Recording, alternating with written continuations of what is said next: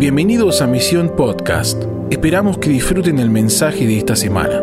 Para tener más información de este podcast y otros recursos, visita www.misioninstituto.com.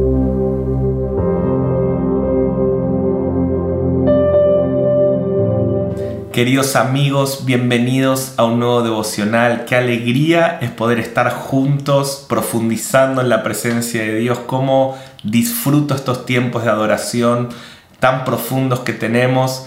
Y, hoy quiero continuar esta parte número 2 de la serie ¿quién podrá sostenerse en pie? Y quiero orar para que ahora el Señor derrame espíritu de revelación y sabiduría, como dice Efesios 1, en el conocimiento de Cristo, que sean alumbrados los ojos de tu entendimiento para que puedas comprender la gloriosa herencia que tenemos los santos y las riquezas de todo lo que vamos a hablar y que el Señor dispuso para nosotros esta pregunta es fundamental. ¿Quién podrá sostenerse en pie? Vemos que cada vez que los profetas bíblicos vieron el escenario de los últimos tiempos de antes de la segunda venida de Cristo, hicieron esta pregunta, vieron un tiempo muy difícil, de mucha guerra espiritual, de mucha desigualdad, de mucha pobreza, de muchos conflictos, de mucha confusión dentro de la iglesia, de mucha división.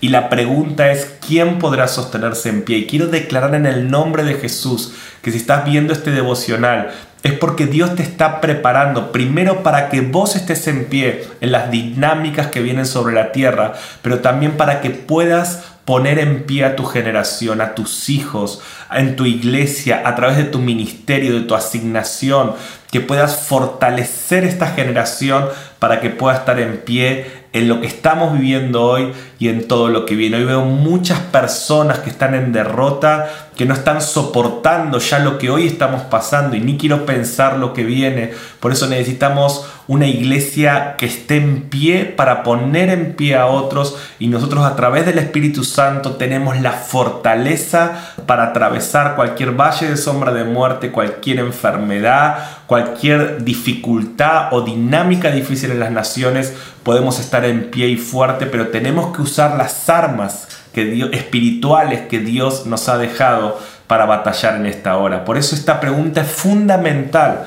Y quiero repasar bien rápido lo que vimos la semana pasada y si no pudiste ver la primera parte, corre ahí en YouTube, pone quién podrá sostenerse en pie y, pusimos mucho contexto la semana pasada para lo que vamos a empezar a edificar en estas próximas sesiones de esta serie quién podrá sostenerse en pie. En Malaquías 3.2, para hacer un repaso, el profeta Malaquías hace la pregunta, ¿y quién podrá soportar el tiempo de su venida? ¿Y, ¿O quién podrá estar en pie cuando Él se manifieste? Porque Él es como fuego purificador y como jabón de lavadores.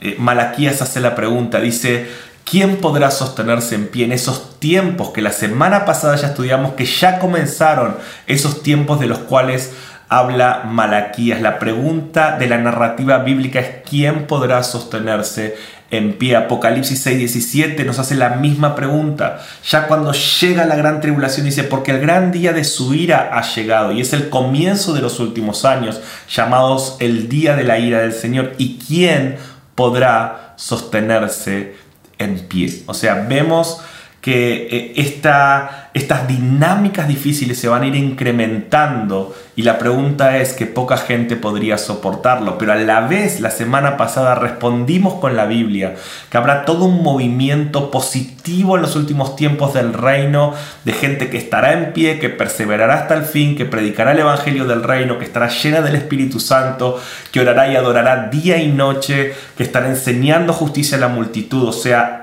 hay una respuesta bíblica a esta pregunta, que habrá una generación en pie y quiero profetizar que vos serás de eso, pero también por otro lado vimos que habrá una generación que no podrá soportarlo y habrá muchos que renunciarán a la fe y habrá muchos que cometerán grandes pecados y habrá un gran movimiento del reino de las tinieblas, que Jesús llama esto la parábola del trigo y la cizaña. Dice que hasta que Jesucristo venga en su segunda venida a la vista de todo el mundo, según Apocalipsis 1.7, el trigo y la cizaña van a crecer. O sea, habrá un gran movimiento del reino de Dios, trigo.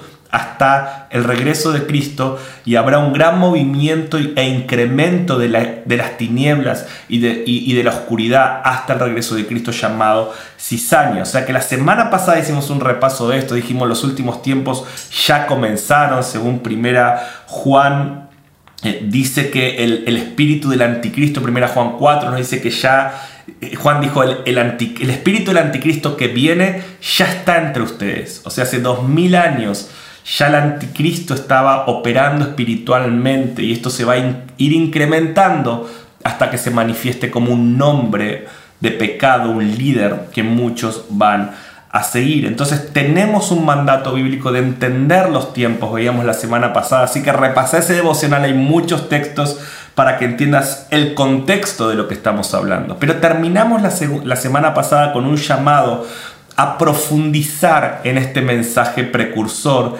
que entendemos que es el mensaje que va a poner en pie a esta generación para atravesar en victoria las dinámicas de los últimos tiempos y activar las recompensas de Apocalipsis 2 y 3 cuando Jesús dice, el que venciere. Jesús nos pinta el panorama de los últimos tiempos como una gran guerra y nos da, lo vamos a leer al final de esta sesión, siete recompensas o siete mensajes diciendo el que venciere, el que venciere, el que venciere, el que venciere.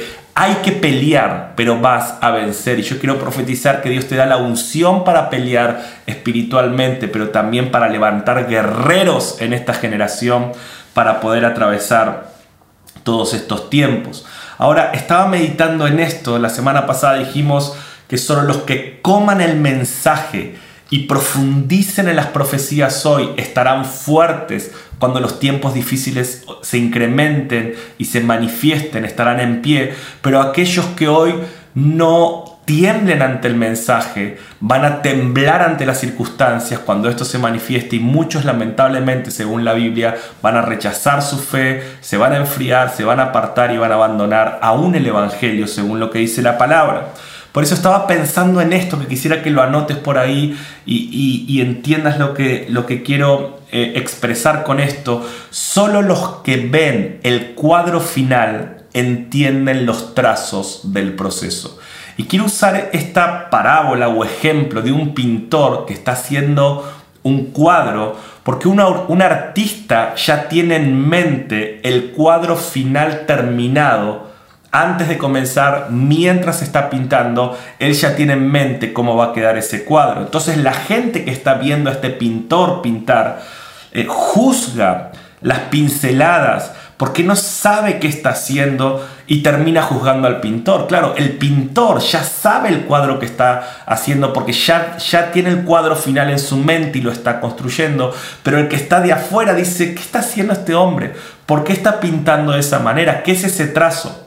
De esta manera, solo los que tienen el son los que tienen claro el cuadro final terminado, pueden entender las pinceladas del gran pintor en medio del proceso. Aún los trazos que no tienen sentido para nosotros están siendo claves para esa imagen final que él está pintando. Aún todo lo que hoy está pasando en la pandemia y en estas dinámicas mundiales, solo aquellos que ya vieron el final y tienen el entendimiento de lo que va a pasar y del mensaje final, no juzgan al pintor, no juzgan estas pinceladas y colaboran con lo que él está haciendo. Dios es el gran artista, Dios está pintando un cuadro que en, en la imagen final está Cristo con todos nosotros, gobernando sobre la tierra por los siglos de los siglos, también con el Padre. Ese es el cuadro final. Para llegar a eso, el pintor está produciendo trazos. No juzgues al pintor, no juzgues sus trazos, porque él está haciendo una obra maestra, por más que para nosotros algunas de estas pinceladas no tengan sentido. Créeme que él sabe lo que está haciendo. Por eso esta parábola o esta ilustración me lleva a dos principios. Número uno, tenemos que entender los trazos del artista, pero también nosotros mismos tenemos que colaborar, porque también en ese gran cuadro Dios quiere que seas un protagonista y hay pinceladas que Él quiere que las hagas vos, pero si vos no entendés lo que Él está haciendo, vos te vas a oponer a su plan, como hoy lamentablemente porque hay muchos hijos de Dios que no entienden las profecías bíblicas y lo que la Biblia nos dice sobre los últimos tiempos, se terminan oponiendo a esos trazos que Él está haciendo cuando tendrían que ser protagonistas de también realizarlo. Entonces,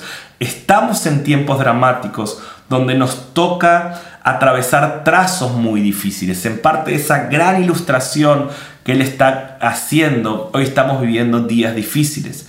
Cada profeta que tuvo acceso a los últimos tiempos eh, y a esos escenarios hizo la pregunta, ¿quién podrá sostenerse en pie? Ahora, en esta sesión quiero usar los próximos minutos para hablar de cuatro asuntos que Jesús resaltó que cambiarían la fe de mucha gente en los últimos tiempos. Cuatro espíritus, principados, problemas espirituales que Jesús destacó que harían que muchos no puedan estar en pie en las dinámicas de los últimos tiempos, para que puedas entender y grabarte estos cuatro grandes principados que van a atacar el mundo en los últimos tiempos y sobre todo a la iglesia, le hemos puesto las siglas LOTE. O sea, cada uno, uno va con L, O, T y E y juntos forman lote para que vos te lo grabes. Ahora vamos a ver qué es cada letra. Pero de paso la palabra lote significa conjunto de cosas que tienen características comunes y se agrupan con un fin determinado. Estos cuatro principados son un lote que Satanás va a usar con el fin determinado de que muchos no puedan estar en pie en el tiempo de su venida, que muchos cambien su fe, renuncien a su fe o debiliten su fe. Vamos a meternos de una en estos cuatro, ya se los digo de una vez.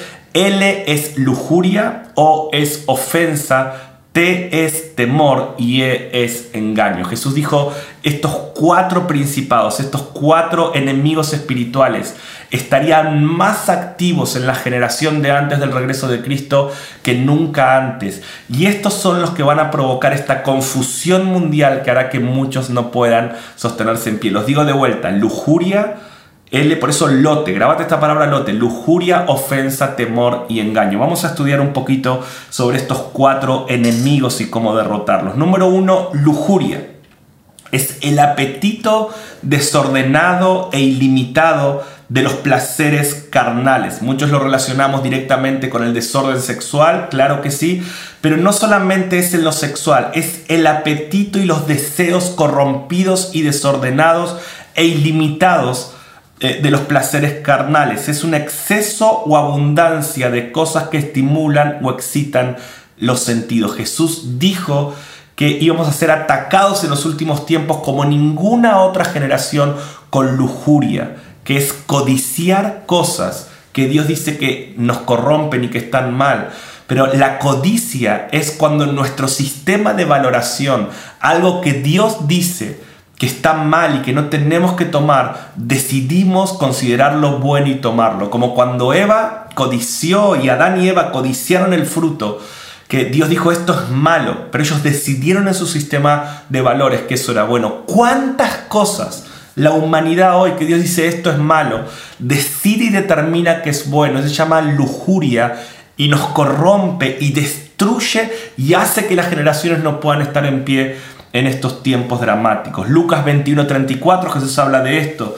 Dice, Jesús viene hablando en Lucas 21 de muchas de las cosas que están pasando. Dice, habrá pestes, habrá guerras, habrá olas estremecedoras, tsunamis, habrá terremotos.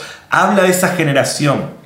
Pero dice, cuando estén viendo todas estas cosas afuera, que no entiendan, como hoy estamos viendo eh, esto del coronavirus, y muchos dicen, pareciera que estamos en una película, ¿no? Parece irreal. Dice, cuando estén viendo esas señales afuera y no entiendan, Jesús dice, miren adentro, porque toda esa locura que va a estar pasando afuera es un reflejo de la guerra y del desorden que va a haber en el corazón del ser humano. Dice, mirad también por vosotros mismos que vuestros corazones no se carguen de glotonería, de embriaguez, de los afanes de esta vida y venga de repente sobre vosotros aquel día. Jesús dijo que uno de los grandes enemigos de la iglesia y de la humanidad en los últimos tiempos sería la lujuria, los deseos desordenados de la carne. Por eso tenemos que desear lo que Dios desea. Las pasiones del corazón de Dios tienen que ser restauradas en nuestro corazón. Dios tiene que levantar una iglesia cuyos deseos son sanos y desean lo que fueron creados para desear. Ahora en un momento voy a hablar de cómo vencer este ataque de la lujuria. Ahora, lote, número uno, lujuria. Número dos, ofensa. En Mateo 24, 10, Jesús describe el escenario de los últimos tiempos diciendo, muchos tropezarán entonces, se entregarán unos con otros, unos a otros se aborrecerán. Mucha gente en los últimos tiempos se va a ofender con Dios porque no va a entender los trazos del artista. Y van a decir cosas como si Dios fuera tan poderoso, ¿por qué permite una pandemia? ¿Por qué permite ciertas cosas? Por ignorar la palabra de Dios, el pueblo sin profecía se desenfrena y esta ignorancia y esta superficialidad de muchos harán que se ofendan con Dios.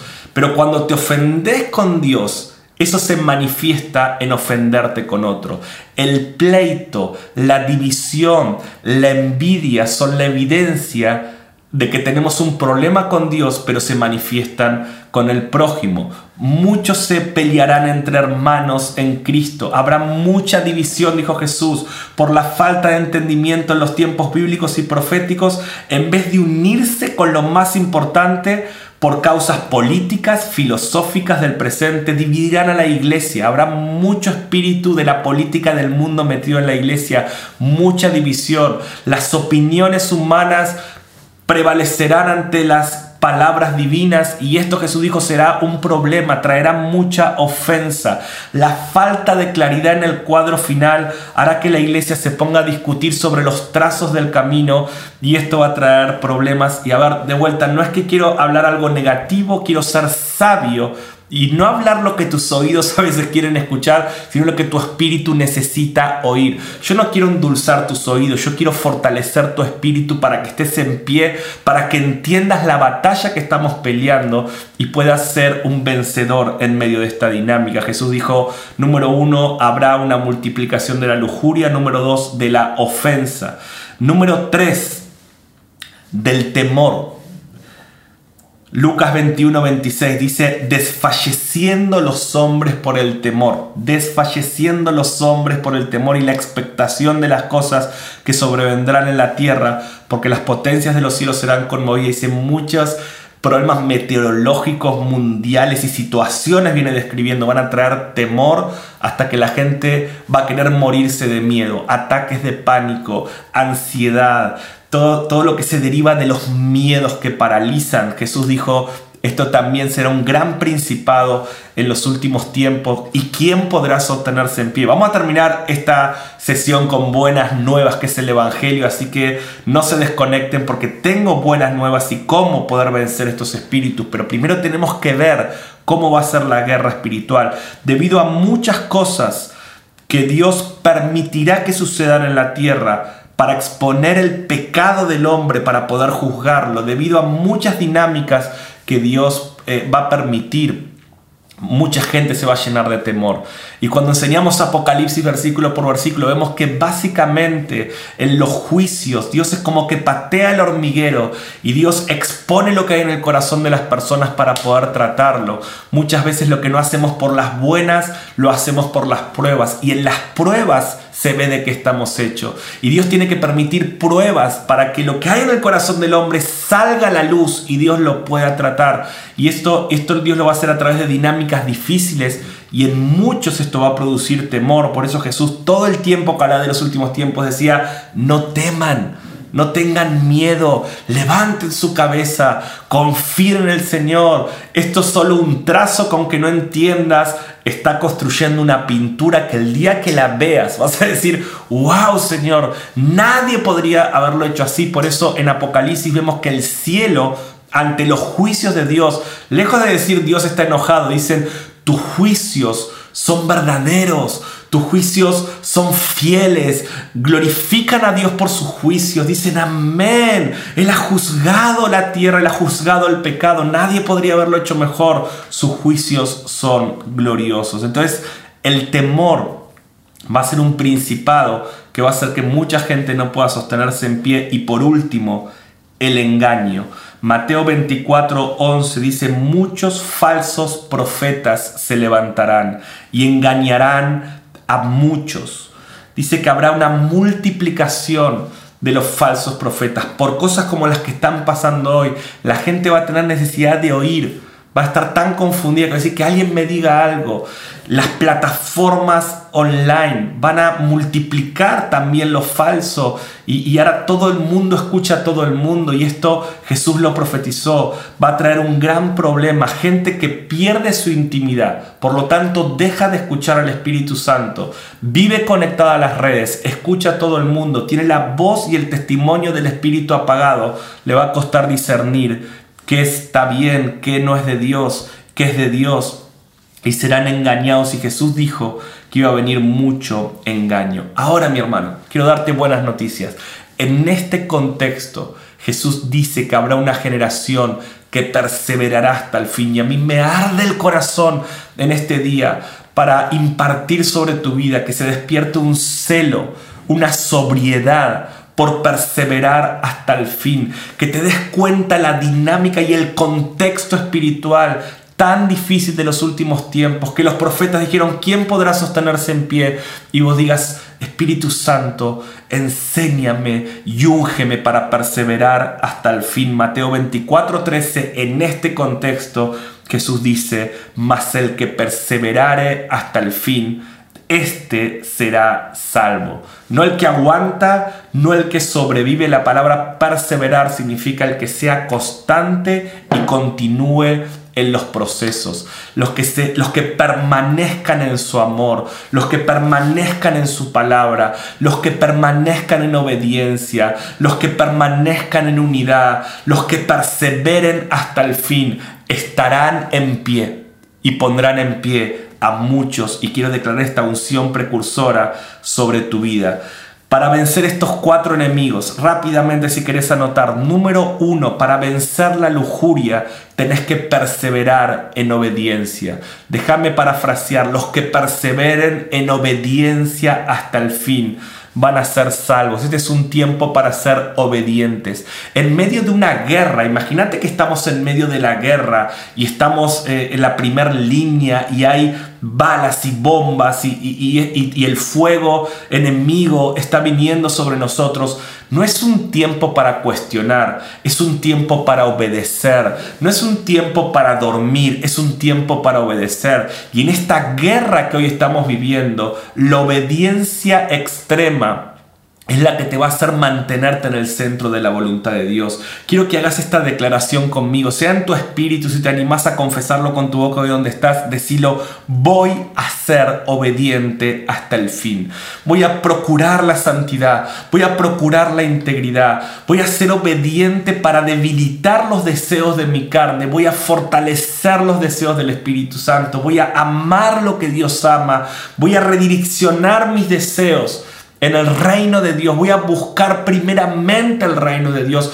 Voy a hacer de lo primero mi prioridad. Voy a ser coherente entre lo que digo que es primero y lo que mi tiempo, mi dinero, mis fuerzas y, y mi actitud demuestran que es primero. Voy a ser obediente hasta el fin. Los que perseveran en obediencia destruyen la lujuria. Y Dios va a darte poder. Dios ya te dio poder a través de la cruz del Calvario eh, contra todo espíritu que se levanta. Nuestras armas no son carnales, son espirituales para destruir fortalezas. Y para perseverar hasta el fin tenemos que tomar el arma de la obediencia y así deshacemos la lujuria. En el nombre de Jesús quiero profetizar que los deseos de tu carne lo que, los deleites que tu alma anhela y son contrarios a la voluntad de Dios decrecen, se debilitan, los placeres de tu carne menguan y Jesús el placer superior, los deleites superiores y abrumadores de la presencia de Dios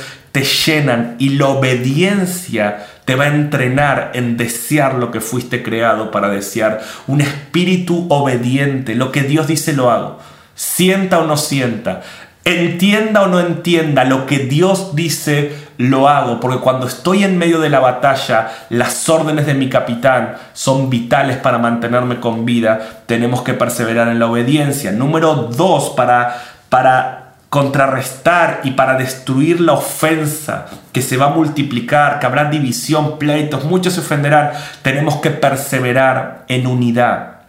Tenemos que perseverar en unidad, en un espíritu de honra, en un espíritu de compañerismo, en un espíritu de amor por el otro, que el amor todo lo soporta, en un espíritu de orar unos por otros. Quiero que hagas esta declaración ahí en tu lugar con fe. Voy a caminar junto a mis hermanos hasta el fin. Como dijo un amigo mío en estos días, juntos hasta el fin, más que nunca congregarnos, más que nunca orar juntos, más que nunca ayudarnos unos a otros. Tenemos que, tenemos que combatir toda división. Quiero, quiero declarar un espíritu de perdón, un espíritu de humildad, un espíritu de honra. Y en la medida que enfaticemos lo que nos une, que es el cuadro final, vamos a poder caminar juntos. Dejemos de meter causas en el cuerpo de Cristo que nos dividen. Dios no nos llamó a ser opinólogos de la realidad. Dios no nos llamó a ser un partido político más en las ciudades. Dios nos llamó a ser embajadores de un reino soberano donde hay una monarquía teocrática absoluta que es el rey de reyes, somos representantes de los intereses del reino de Dios,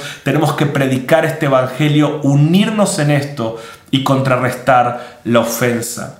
Número 3, tenemos que perseverar en amor para destruir el temor. Jesús dijo que este espíritu de temor iba a venir sobre toda la tierra, que por multiplicarse la maldad, el amor de muchos se enfriaría y como el amor echa, echa fuera el temor, el temor echa fuera el amor. Entonces la multiplicación de la maldad, que es el temor, va a enfriar el amor. Tenemos que ser estratégicos e intencionales en incrementar nuestra capacidad de amar. Y cuanto más amamos, más se amplía nuestra capacidad de amar. Por eso tenés que hacer este eh, compromiso. Voy a perseverar en amor Decilo conmigo, voy a servir a Dios y al prójimo hasta el fin. Voy a amar a otros hasta el fin, aunque amar duela, aunque amar me haga perder el control, aunque amar me haga dejar el trono e ir hasta la muerte de cruz, aunque amar me lleve, me lleve a estar clavado en la cruz de mis placeres, en la cruz de mis derechos, en la cruz de lo que yo creo que es justo para mí. Voy a amar hasta el fin, porque solo una generación que ama hasta el fin, con el amor de 1 Corintios 13, va a poder estar de pie en las dinámicas que vienen. El amor te va a llevar a, la fe de creer en el otro, de esperar los procesos en otro. Es el tiempo, iglesia, de servir. Servir al prójimo, estudiantes de misión, hermanos del cuerpo de Cristo sirvan al otro, sirvan desinteresadamente, tomen la actitud del apóstol Pablo que decía, con mayor placer gastaré de lo mío y me gastaré a mí mismo aunque amándolos más sea amado menos. ¿Qué quiere decir? Voy a amar con un amor que no espera nada a cambio. Te voy a amar de una manera que aunque nunca me lo puedas devolver, yo me voy a gastar en amarte, porque cuando el amor se multiplica, el temor desaparece. Cuando el amor se multiplica, el temor desaparece. El amor de muchos se enfriará, pero muchos no son todos. Y declaro que tu amor no se enfriará y que estarás de pie y vas a perseverar hasta el fin. Por último y termino, para deshacer el engaño, para luchar contra este espíritu de confusión, de apostasía, de engaño sutil que hoy está en el cuerpo de Cristo y que se va a multiplicar según Jesús con falsos maestros, falsos profetas. Escucha esto, tenemos que perseverar en intimidad y palabra, intimidad y Biblia. Intimidad y la palabra del Señor va a deshacer el engaño. Quiero que declares esto conmigo. Voy a buscar cada día al Espíritu Santo con mi Biblia en la mano hasta el fin. Con mi Biblia en la mano hasta el fin. Intimidad profunda hace que el Espíritu te guíe a toda verdad. Estudiar la Biblia sin dependencia y amistad con el Espíritu Santo y una verdadera vida del Espíritu Santo es información. La información te hace orgulloso. Pero estudiar la Biblia con una vida de quebranto, de, de dependencia y de amistad con el Espíritu Santo te da revelación y la revelación te transforma. La información te hace un altivo, un orgulloso y con información bíblica puedes terminar apedreando a otros o crucificando a Jesús. Los escribas y los fariseos tenían toda la información bíblica, pero por tener apagado el espíritu, apedreaban a otros y crucificaban a Jesús. No entraban ellos al reino ni dejaban entrar a otros, pero aquellos que tienen una vida de adoración, de dependencia, de oración, de amistad con el Espíritu Santo, de que dicen Espíritu Santo, no puedo hacer nada sin vos, y abren su Biblia. Aquellos que perseveran en intimidad y en Biblia hasta el fin, estos serán salvos, estos van a estar de pie y la revelación te transforma, declaro que se abren tus ojos y hay más revelación. Entonces, termino esta sesión de hoy. La semana que viene vamos a seguir con más quién podrá sostenerse en pie. Vamos a ir más profundo. Prohibimos cuatro enemigos. Lote, lujuria, ofensa, temor y engaño. ¿Cómo derrotarlos? Perseverar en obediencia, perseverar en unidad, perseverar en amor y perseverar en intimidad y Biblia. Esa es la generación que estará en pie. Y quiero terminar este devocional soltando algunas declaraciones de Jesucristo en Apocalipsis 2 y 3 de recompensa para los que van a pelear esta guerra espiritual. Mi hermano, yo estoy estremecido en mi espíritu. Veo un escenario que ya está incrementado y va a crecer de mucho engaño, de mucha lujuria, de mucho temor, de mucha ofensa en el cuerpo de Cristo. Mi corazón está muy quebrantado por esto. Solo Dios sabe las lágrimas que estoy derramando y las rodillas que estoy doblando por la confusión que estoy viendo dentro y fuera de la iglesia. Pero esto es una gran guerra espiritual que tenemos que pelear, que tenemos que pelear. Vale la pena perseverar hasta el fin, vale la pena hacer nuestra parte porque un verdadero vale por cientos de falsos. Hoy en esta guerra están todos atacándose uno a otros y creemos que la manera de derrotar lo falso es atacar lo falso. Pero me encanta el ejemplo de Elías. Cuando hay un altar verdadero, un altar verdadero vale por 400 falsos. Cuando haya hijos de Dios que iban la cultura del reino y manifiesten el fuego del cielo, lo falso va a caer solo y la gente va a decir, el Dios de Elías es el Dios verdadero. Hay que pelear esta batalla espiritual, hay que pelear esta guerra. Y quiero soltar estos versículos sobre tu vida para terminar. Si quieres cerrar tus ojos en tu casa, recibilo con tu espíritu. El Señor dice en Apocalipsis 2.7, el que tiene oído, oiga lo que el Espíritu dice a las iglesias, al que venciere, le daré a comer del árbol de la vida, el cual está en medio del paraíso de Dios. ¿Quién podrá sostenerse en pie? El que venciere le daré a comer del árbol de la vida, el cual está en medio del paraíso de Dios. Apocalipsis 2, 10 y 11. ¿Quién podrá sostenerse en pie? Y responde Jesús, no temas en nada de lo que vas a padecer. He aquí el diablo echará a algunos de vosotros en la cárcel para que seáis probados y tendréis tribulación por diez días. Sé fiel hasta la muerte y yo te daré la corona de la vida. El que tiene oído, oiga lo que el Espíritu dice a las iglesias. El que venciere no sufrirá daño de la segunda muerte.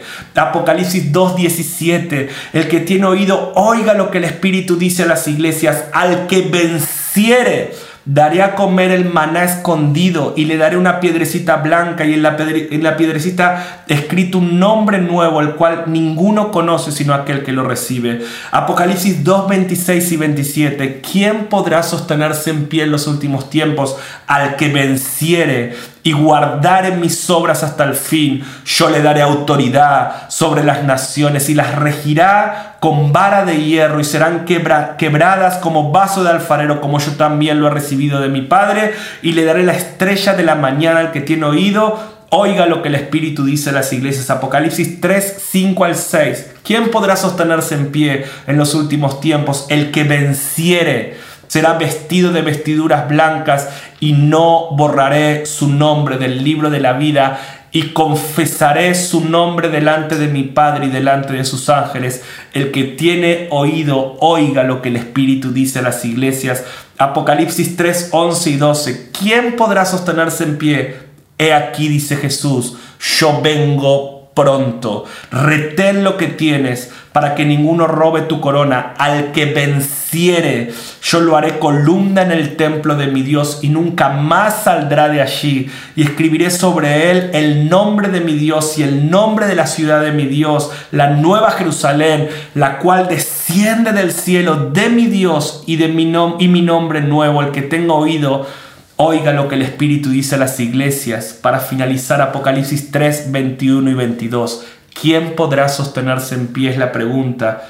Y Jesús dice, al que venciere, le daré que se siente conmigo en mi trono, así como yo he vencido y me he sentado con mi Padre en su trono, el que tiene oídos, oiga lo que el Espíritu dice a las iglesias. En el nombre de Jesús declaro sobre tu vida la unción para perseverar, la unción para pelear y para vencer. Vas a vencer. Declaro que esta, la palabra de Dios es más, eh, es viva y eficaz, es más cortante que toda espada de doble. Y estos versículos en tu espíritu te dan la unción para no transigir, te dan la unción para mantenerte en pie, te dan la unción para levantar a otros. Veo en mi espíritu guerreros, los guerreros que van a despertar a la iglesia Veo una unción catalizadora sobre muchos de ustedes que los va a acelerar. Lo que a otros les cuesta años y años comprender, Dios te lo va a revelar para responder a tu hambre. Dios va a honrar tu hambre en esta temporada, en medio de un tiempo donde muchos están cayendo. Te mantendrás en pie, levantarás a otros, perseverarás en obediencia, perseverarás en unidad, perseverarás en intimidad, perseverarás en amor hasta el fin y vas a vencer y heredarás todas estas gloriosas riquezas que Dios te ha dejado como herencia. Yo te bendigo en el nombre de Jesús y declaro que estarás en pie en los últimos tiempos. Amén, amén y amén. Siento tan fuerte la presencia de Dios en este día que no puedo más, quiero ir a adorar a Dios. Así que te invito a que ahora adores, adores, adores. La adoración que es comunión con el Espíritu es la que te da revelación en los tiempos, en los propósitos, en lo que tenemos que hacer en su palabra. Así que te animo a que adoremos, porque solo los que doblan sus rodillas ante Dios podrán estar parados infirmes ante los ataques del reino de las tinieblas en los últimos tiempos, rodillas dobladas ante Dios y puestos en pie para pelear la buena batalla. Dios te bendiga y vamos a adorar juntos. Gracias por escucharnos. Esperamos que este mensaje te bendiga y transforme tu vida para manifestar el reino eterno en las naciones. Te invitamos a suscribirte y compartir este contenido. Para más información visita www.misioninstituto.com.